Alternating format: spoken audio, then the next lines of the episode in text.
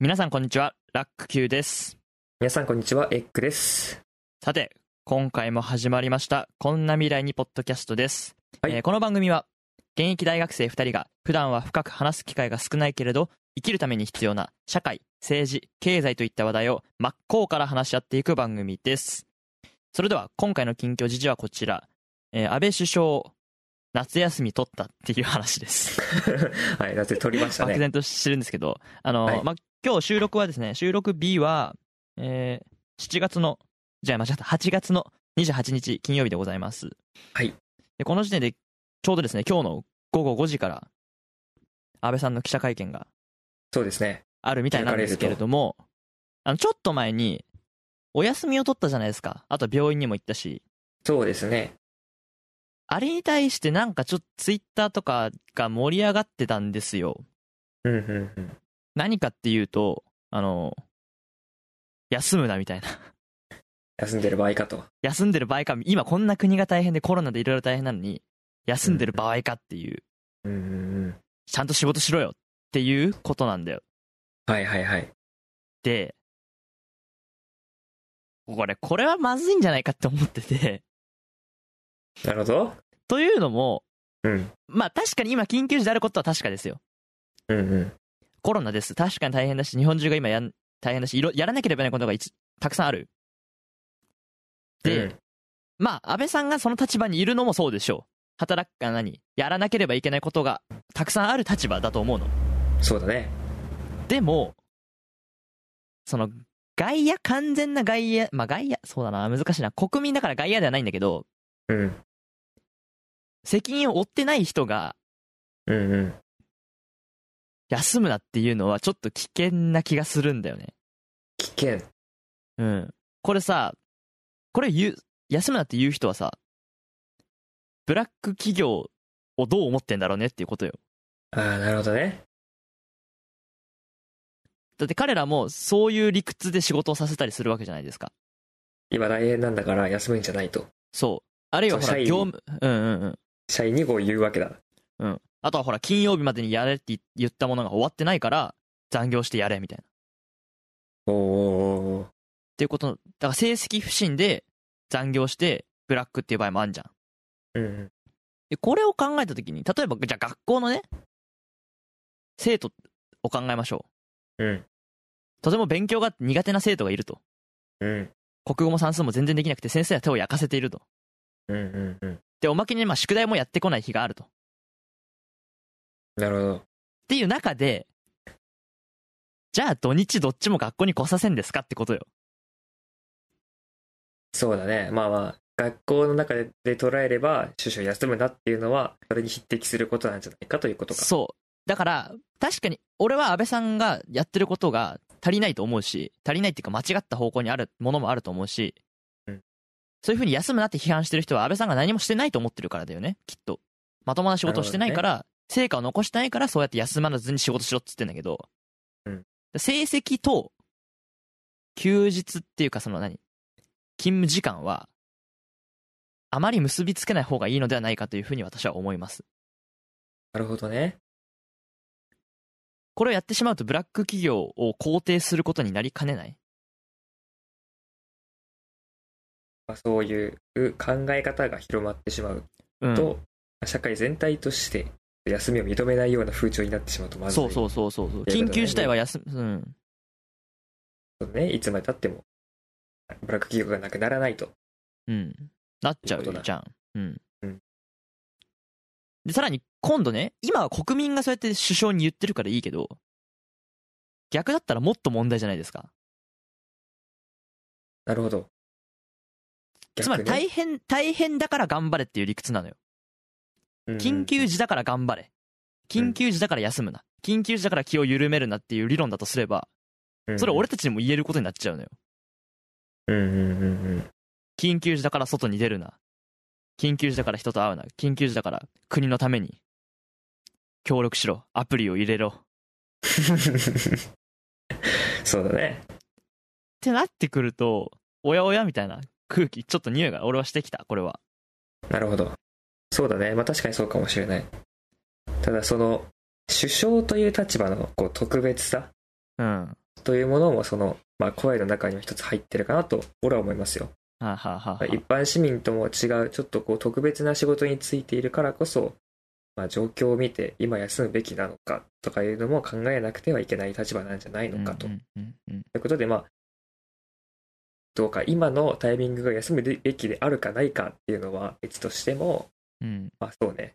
ああんまり何もしないで休み取られるとちょっとっていうのはまあわかるよねあーだからもっと普段逆に言うべき時があったんじゃないかとなるほどね今だけじゃなくてそあなうるほど今になってなんか休むなじゃなくていやきっと多分もっと暇な時に休んでたよねっていう話確かにそうかもしれない私はそっちをつ詰めればいいかなっていうふうに思うから、うんまあなんかねさすがに夏休み1日しかもまあせいぜい1日2日だから、まうんうんあ、それすら、まあ、言われてしまうのもまあ体調を崩すのも無理はないかなというふうにそうだね、まあ思います、とにかく任期が終わるまでもしくは、ね、職を辞するまではしっかり仕事をしてもらいたいとそう、まあただちょっとね、彼ね、前回辞めた理由も、そんな感じでしたから、持病でしたねうんええまあだから、うん、とにかくね、人に休むなっていうときは、ちょっと自分に一回立ち返って考えた方がいいなって俺は思った。 はいはい、そんな感じで、今日は話を進めていきたいと思います。はいじゃあ、いきますよ。いいですかはい、いいですよじゃあいきます。こんな未来に、ポッドキャスト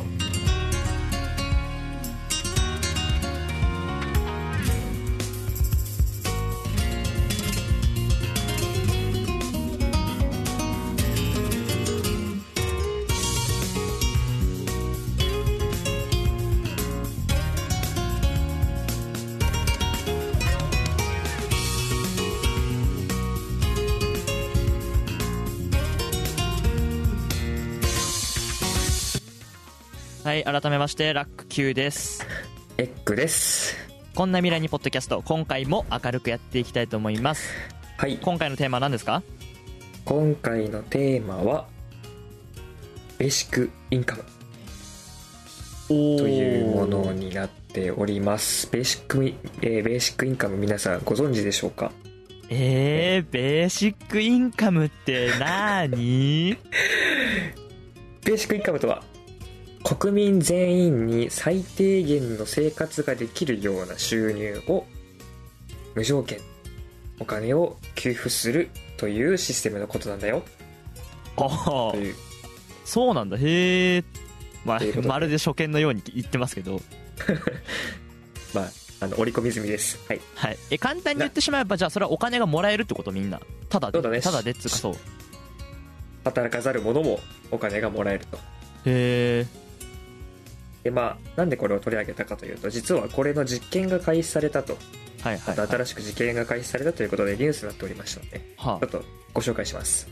えっと、ドイツでその無条件ベーシックインカムの実験が開始されたそうです。ほまあ簡単に、本当に簡単にご紹介しますね。えっと、まあドイツ国民の中で、えっと、その被験者の応募の中から、えっと無作為に選ばれた120人うはがい3年間にわたって月額と日本円にして約15万円月15万円を無条件にもらえるということでへえそうやって3年間にわたって月15万円渡したことによるその行動とかそういったものについての効果を検証してベーシックインカム制度が一体その今改善とかそういったものに効果があるのかといったことについて実験するそうですなるほどはいまあつまりね何働かざるもさっき言ったけど働かざるものもお金がもらえるっていうことでそそううねつまり働かなくても生きていけるお金っていう一応定義だよねベーシックインカムって、そううんうん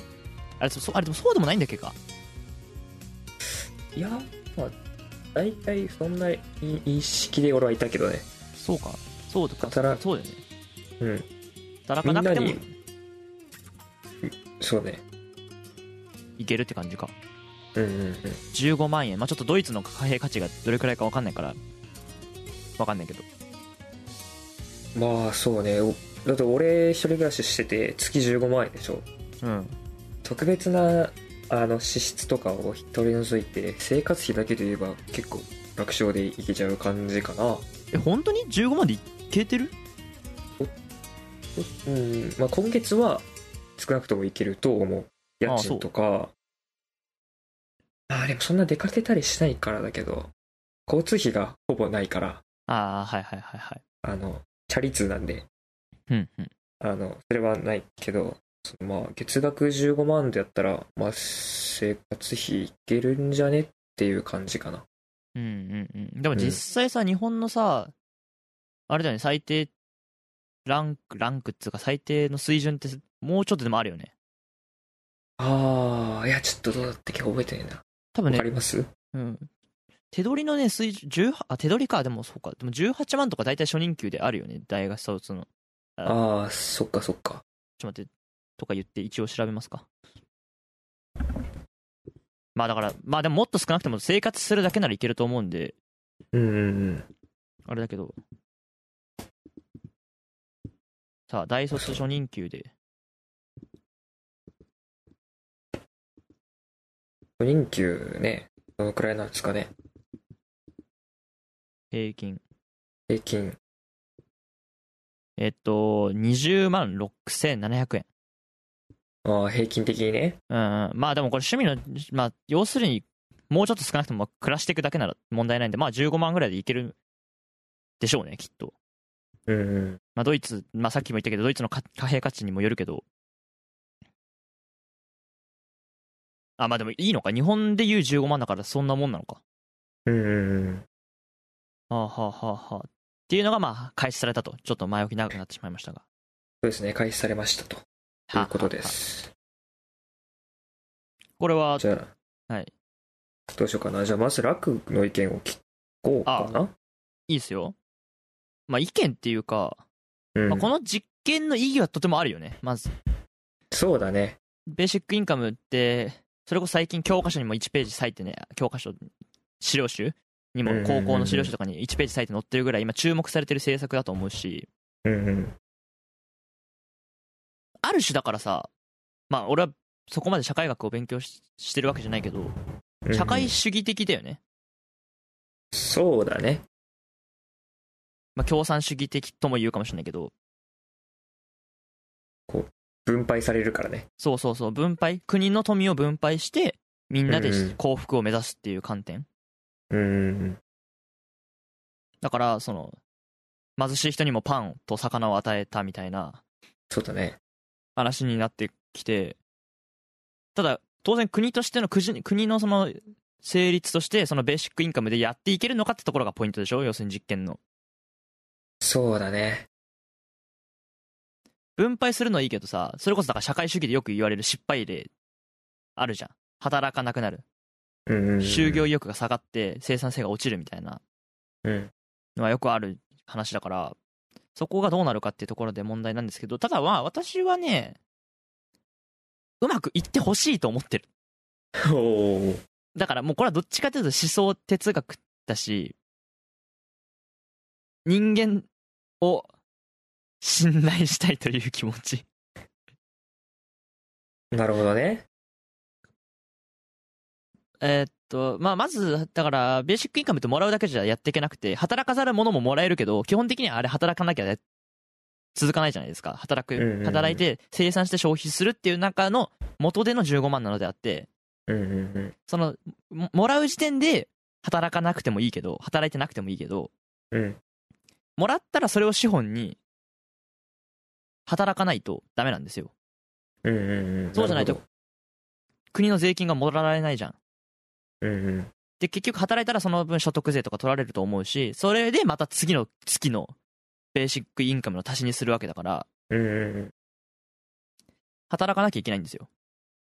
そうやって、こう、経済、お金を回していくことの中でのベーシックインカムが生きるってことそうね。そうそうそうだから俺はそれがうまくいってほしいっていうふうに思うう。うんうん。やっぱこれがうまくいくと絶対に貧富の差は縮まるし貧富の差そうそう、うん相対あの絶対的なねめちゃくちゃうん貧しかった人たちにチャンスがまず訪れるじゃないですか。うん。あるいはその教育を十分に受けさせられない貧困家庭とか、そうだね。まあ、ワーキングプアも、うーんと、全員に与えられるってことは、ワーキングプアはなくなるってことでいいのかだと思うよ。フルタイムで働いて、お金が貧困っていうのは、まあ、ベーシックインカムで働かなくても来るってことだったら、うんうんうんうん。なくなそのる概念は、概念がなくなるってことだよね、きっと。と思っていいんじゃないだって日本、その日本でいうワーキングプアは、えーっと、生活保護をもらっている人と、生活保護をもらわずに働いているのに、生活保護の水準に、と同じぐらいの人の話をしてるから、うんうん。だからその、全員がもらえばその差はなくなるから、いいと思うしなるほどだから、ぜひうまくやってほしいなって思うしかな。で、あと何その、かといって、じゃあみんなが完全に平等になるかっていうと、そうじゃなくて、うんうん、頑張るところで差が生まれるじゃん。適切にる死なない範囲で頑張りが評価される。っていうところが、いいかなと思うんで、まあ所得税がどれくらい取られるかにもよるし、税率が他の税制がどうなるのかによるけど、そうだね。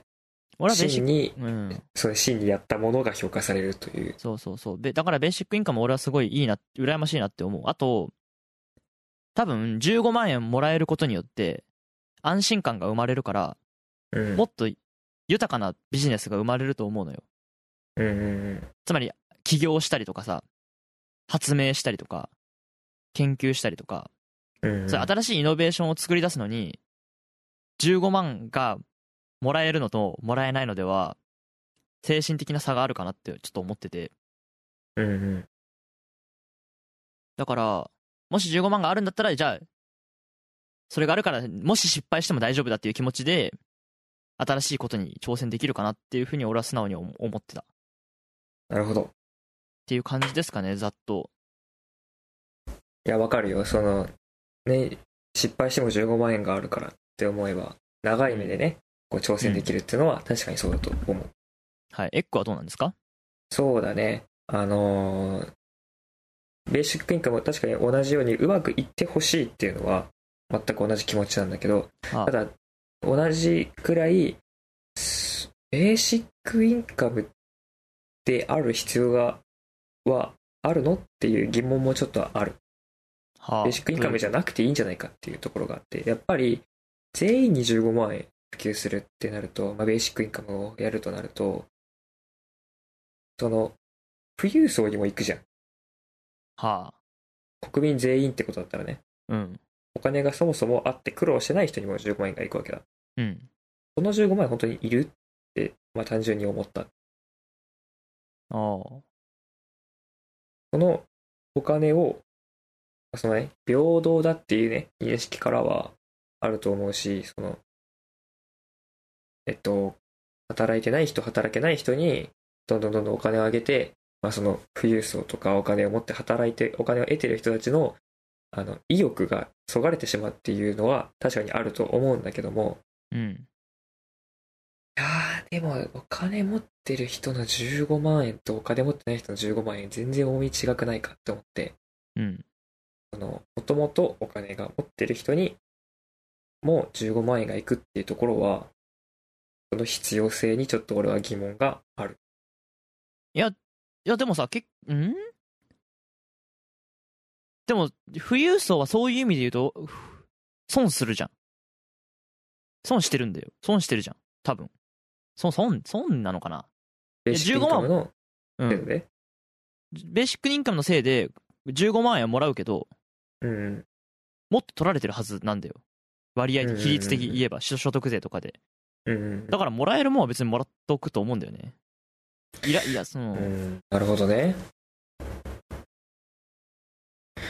うん、どうなん、そう。うん、そのための、あ、でもどうなんだろう。15万円、同じ、だって15万円で最低限生活ができるんであったら、うん。例えばどうなんだろう、ちょっとその計算、お金の計算的にどうなのか分かんないけど、その、まあ、ある程度ラインを、それこそ、ね、生活保護を受けてる基準とかあるじゃん。うん。そのうん。基準のなんかの基準の中でしっかり15万円を給付して、で、そっから先は、まあ、減額とか、まあ、もしくは給付しないとか、はあはので、お金を減らしていく方が財源の確保しやすいし、っていうのは、だから、うん。財源の確保しやすいんじゃないかと思って、そしたら全員15万っているのって、そういう富裕層に、から吸い取るところも、ちょっと減ったりしないのかなっていうのが、あ。ああ。思っただからそれってつまり、ベーシック、ベーシックっていうか、まあベーシックなんだけど、日本でいう、日本の生活保護を、もっと範囲を広くして段階的にするっていうことだよね。そうだね、拡充した方が効果的じゃないかとか、やりやすいで、んじゃまあ、なだいからっていう一番上の方はだから累進課税と逆に上に行けば行くほどその所得が上の人であれば給付は少なくなるってことでしょまあそうかな。 うん。いやそれはね違うよと思うわ おお。よ、来いよ、来いよ。それさうんうん。何が生まれるかっていうとうんうん。貧富の差はもしかしたら所得の差は埋まるのかもしれないけどうんうん。その貧富税貧富の層が黙ってないと思うのよ貧富じゃないひえっと富裕層が富裕層が黙ってない。なるほどそうね。だ絶対文句言うじゃんだ金もらうどころか取られてることになるし、まあ確かにね。まあ、15万だとしても額的額で考えれば結局マイナスなのかもしれないけれど知れないけれどもうんうん。なんかそれってさつまり施すものと施されるもののうんうんうん。階段が生まれてしまわないかなあ、その、一律っていうところに意味があるってことそうベーシッ一クイン律カムの平等つまりそれは錯覚かもしれないけれども機械的平等なのよ、その15万をどう使うかうんうんうん。っていうところにそのうまい仕組みがあるんじゃないかなって思ってだから今でもさ生活保護の受給者に対して働けみたいなっうんうん。ていうのって結局なんでそれを思うかっていうとお金が無限にあって日本がめちゃくちゃ裕福だったら豊かな人、うんあるいは中流層と呼ばれる人たち必死こいて頑張って生活してる人たちうん。はいなくなるから生活保護に文句言わなくなるじゃん絶対うんうんうん。だって貧しい、何そのあ聞いたそういうのは聞いたことあるよね、そのへ生活保護受給者に対してのさ差別っていうか、あうんうん。それはね。うん。それって国がもっと裕福だったら、言われないわけよ、一部の貧しい人たちが生活保護を受給してたところで、その自分たちが、その分自分たちが裕福だったら、いちいちし貧しい人たちを見て貧しい人人たちを見てさ、お前ら何、ただで金受け取ってんだよみたいな話になんないじゃん。ああ、その、不公平感がないってことそう、羨ましいと思わないと、どなんだ、なんか難しいな。だから、えーっと、例えば、じゃあ、まあ、じゃあ生活保護で10万もらえるとしよう。うん。えーじゃあ働いてない人、年収が0円の人がうんうん。月10万もらえるとしよう。じゃあそうすると月収、働かずにして月収が10万じゃん。うん。で、じゃあ中流層の人がいるとして、じゃあ月収がす、えーっと、まあ、現実的じゃないけど、毎日週5日働いて20万円だったとしようんうんうん。う。0時間、0時間労働で10万円と、うんえーっと、週5日8時間労働で20万円。うんうん。確かに20万円の方がもらってるんだけれども、生活保護って最低限生活できる賃金が与えられてるわけじゃん。うんうん。そうなると、20万円側の人間が、なんか、あれあの人は、い一時一一分も働いてないのに10万もらって生活してんのかって思うと、なるほどね。なんかちょっと見下す気持ちも出るし、怒りも出てくるじゃん。しかもその税金、しかもその10万円は私たちの税金から取られてるわけ。うんうんじゃん。うんっていう今日本でそういう状況があるわけよ。あると思うの。うん。そういう意識が。うんでも、例えばじゃあ、最低限の生活っていうことで、10万円生活保護10万円与えられてる人がいて、それはさっきと変わんない状況は。で、その先、もう別の側の人間が、月200万稼ぐ、そうだったとしたときに、うん。毎月働いて200万稼いで遊びながら暮らして、遊ぶ、適度に遊びながら暮らしてる人が、0時間で10万円に魅力を感じなくないまあそうだね、確かに。っていう状況になれば、いいよ。そういう状況であれば、その段階的に、エッグが言ってる段階的なあれもいいと思うんだけど、うんうん。そうじゃない限り、やっぱその差別意識っていうか、さっきも言ったけど、その施すもの、施されるものの、意識の差が生まれてきて、そのね、小学生がさ、ええ俺はベーシックインカムもらってないんだぜ、つって、ええマジか、つって。ええおお前の母ちゃん、ベーシックインカム30万ももらってんの貧乏だな、みたいな。ああ、そのベーシックインカムインカムをもらっていることが貧困の証になるっていうね。そう。うんしか、も、挙句の果てには、まあ、小学生の例で言っちゃうと、つまり、お前の母ちゃんの30万円は、俺の父ちゃんが稼いだお金から吸い取られてる、できてるんだぞ、みたいうん。まあ確かにそれは、あると思うわ。な。のそういうのがまあ起きやすくなっちゃうかなって思って、うんうん、確かにそのそういうふうにその生活保護の事態でじゃ時点でまあ生活保護をもらうともう貧しいってことになっちゃうからうん。厳しくてもらわないって人もいるらしいしね、はいはいはいはい、あるあるある。うん、確かにその貧しい貧しい人にだけっていうのはそういう意識を生むかもしれないだそこで、一律っていうところが、なんとなく平等感うんうんうんが出てる政策なんじゃないかなって、俺は思ってた。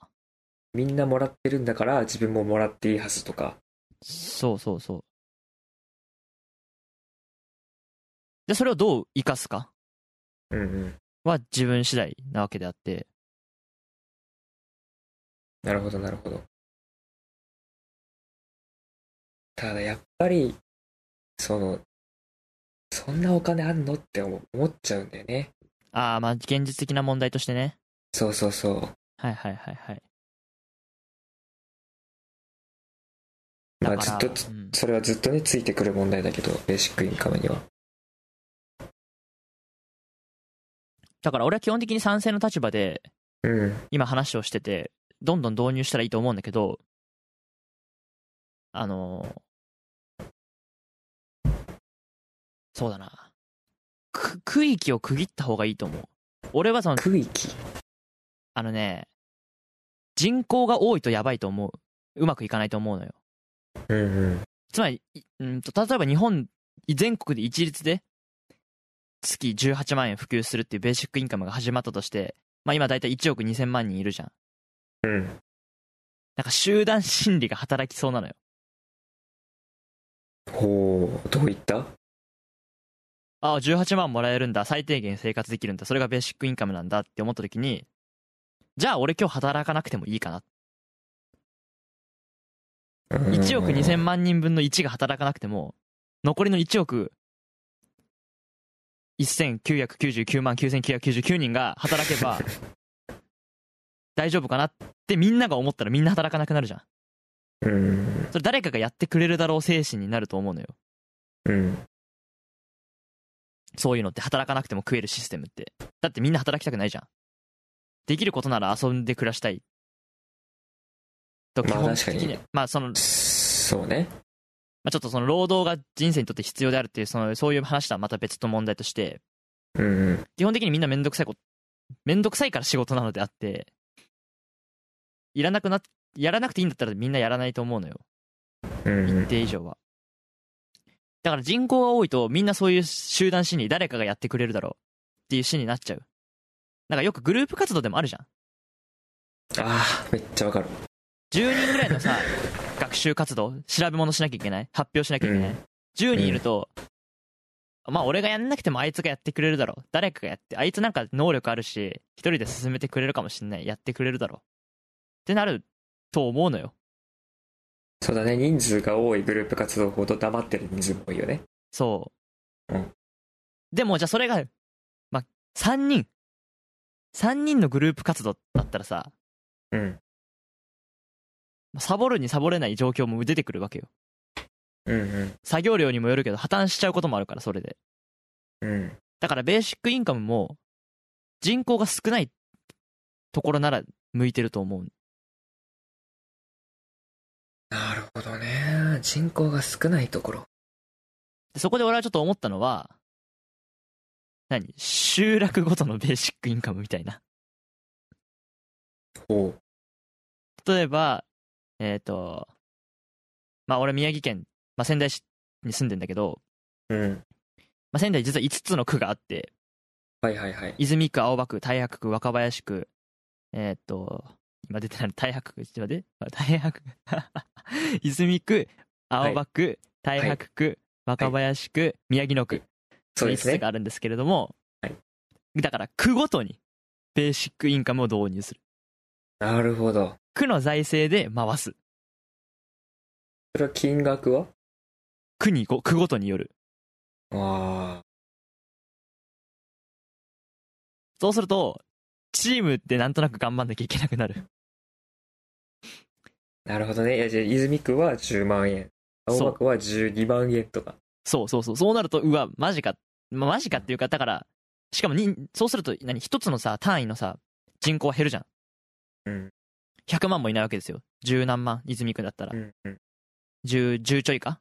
ていうところで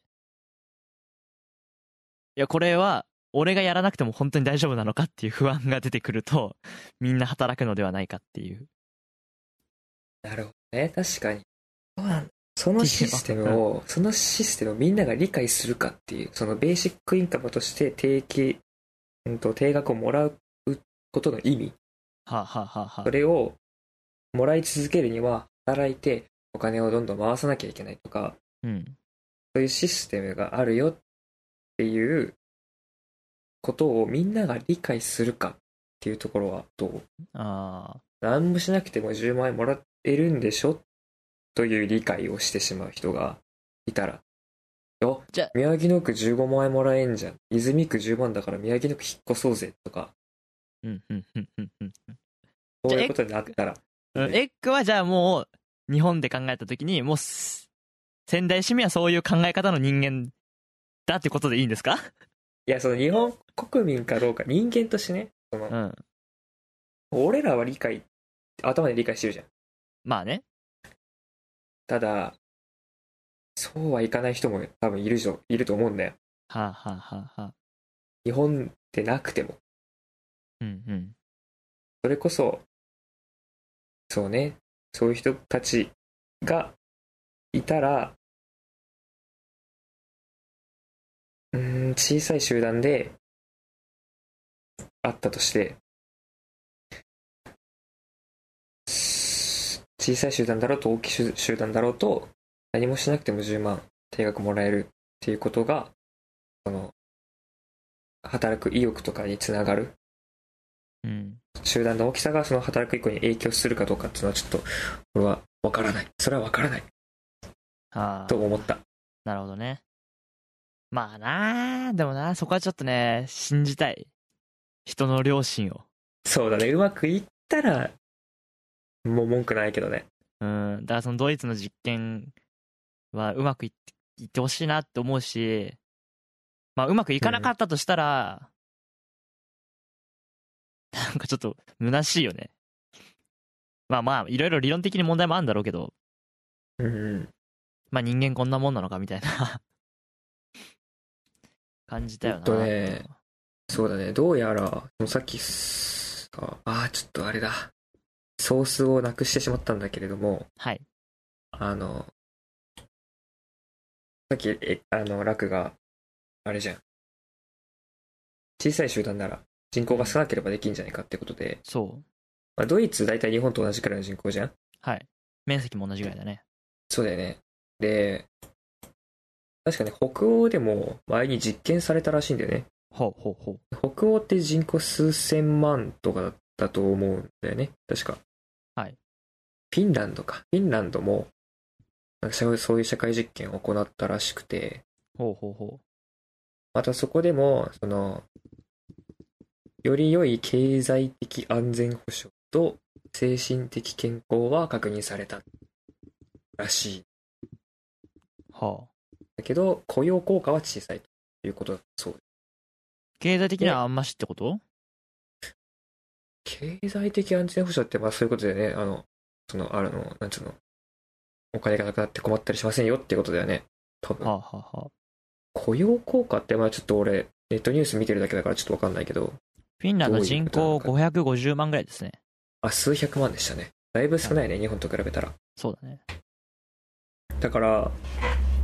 うん、その効果は、精神的な効果とかは、健康、あの、あるっぽいけど、はあさあ、果たして、働くところにつながるかどうかっていうところは、あーでも精神的な効果があるならもうそれでよくないまあ確かにね、しあじゃあつまり、雇用がなくても幸せでしょってことでしょ幸せなら OK ですじゃないけど さ。 そうだね。なんか別にそこそんなに雇用にこだわることがないのかなって思う。あまあ、国際競争で負けるっていうのはあんのかなもしかして。経済力って意味で。ベーシックインカムが、国際競争絡んでくる。結構話が大きくなってくるね、やっぱね。そうだね。結構、やっぱ、理まあ理論でもあるしね、ベーシックインカムって。うん。まあだから実験してんだろうけど。そうね。やっぱりただそのフィンランドの実験でも財源の問題は考慮されていないそうです。そうなんだ。そこはじゃあ考慮しない、せしない実験だったわけね。そうだね。単純に効果だけ見たんだ。うん。じゃあ今回それは運用まで考えた実験なの、ドイツは。ドイツはどうだったかなえ、でもドイツもやっぱ効果についてだったんじゃないかなと思って、ちょっと待ってね。うん。あ、やっぱ財源の問題がやっぱ一番大きいからね。えーっと、結局その財源の話が解決できないと、ベーシックインカムがただの、ただのっていうか何、その社会主義の失敗例とほぼ同じなルートをたどるだけだよね。うん。多分だけど。ちょっとそこまでだ、まあそうか、断言は厳しいか。けどね。財そうだね。今回の、まあ、そのドイツでの財源は、その実験に使う財源うん。は寄付から集めるんだって。おおなるほど。うん。で、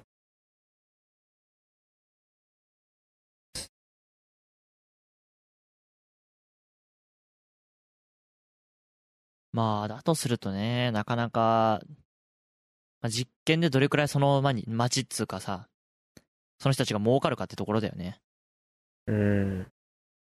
それを見ていかなければいけないってところが、まあ難しいところですかね。そうだね。いかに、まあ、やっぱりいい制度なのは確かだと。うんうんうん。でも実現できるのかどうか、その、それだけのコストを支払ってやる価値があるのかっていうところについては、うんうん。やっぱりまだまだ考えなくてはいけないと思っております。わかりました。それではですね、じゃあ本日はこの程度にしておきましょうか。そうですね。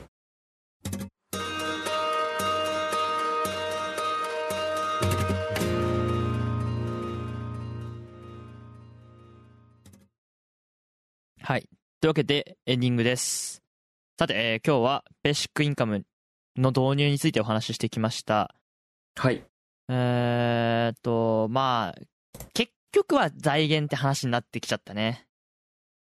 そうだねち。ょっと話し合ってみ、一応俺が賛成で、エッグは若干疑問があるっていう感じの話の展開をしてきました、今回は。まあで、今俺まは、でねう、ん。そうね、あの、あんまり意見の対立っていうか、お互いに同じ意見持っちゃってることが多かったので、うんうんうんうんこんなテーマもあっていいかなとはい。持ってきまだしからた。俺は一応どんどんややればいいとは思ったんだけども、まあ話し合っていくとやっぱり財源ってところ、金の問題かな。が解決できなければっていうことになってくるし、でもその金の問題を解決するのはさ、つまり人が働けば金は出るわけだから、人が先か、うん金が先か。おおお言ってんね。人が、人が金を稼いで、金で人を賄うのか、先に金があって、それで人を賄って働かせるのか、 まあ難しいけど、何言ってんのかって感じだけどさ。だからね、今回は寄付で、ドイツの実験は寄付でってことらしいので、まあどうなるかっていうのを見守りつつ、うん。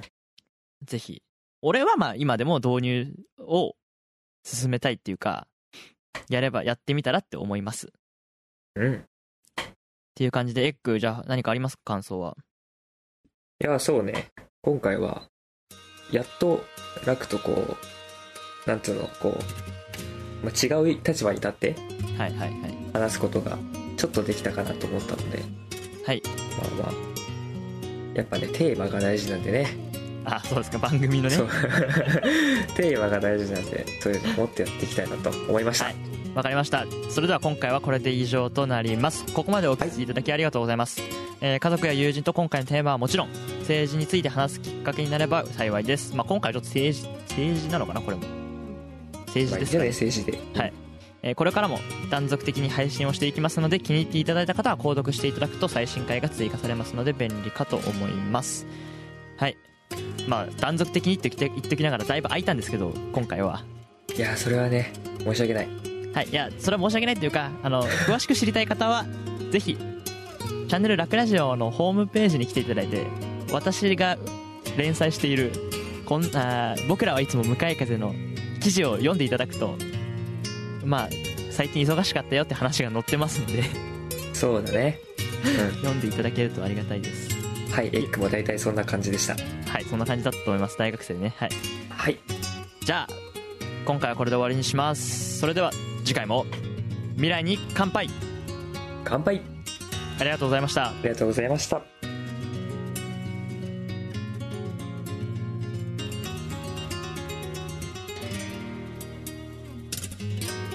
番組をお聞きいただきありがとうございますこんな未来にポッドキャストはご意見ご感想を募集しています番組ホームページの投稿フォームからお送りくださいホームページは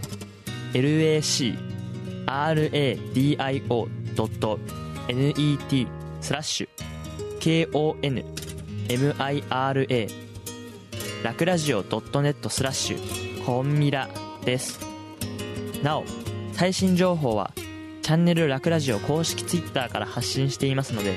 フォローよろしくお願いしますそれでは皆様からのお便りお待ちしております